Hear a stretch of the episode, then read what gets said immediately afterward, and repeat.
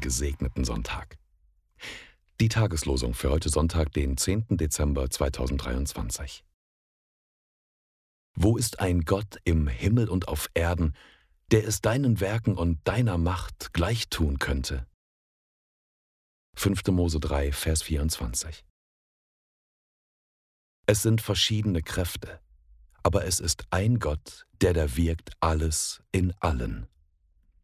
1. Korinther 12, Vers 6. Am heutigen zweiten Sonntag im Advent lesen wir in Lukas 21, Vers 28. Steht auf und erhebt eure Häupter, weil sich eure Erlösung naht. Die Losungen werden herausgegeben von der Evangelischen Brüderunität Herrnhut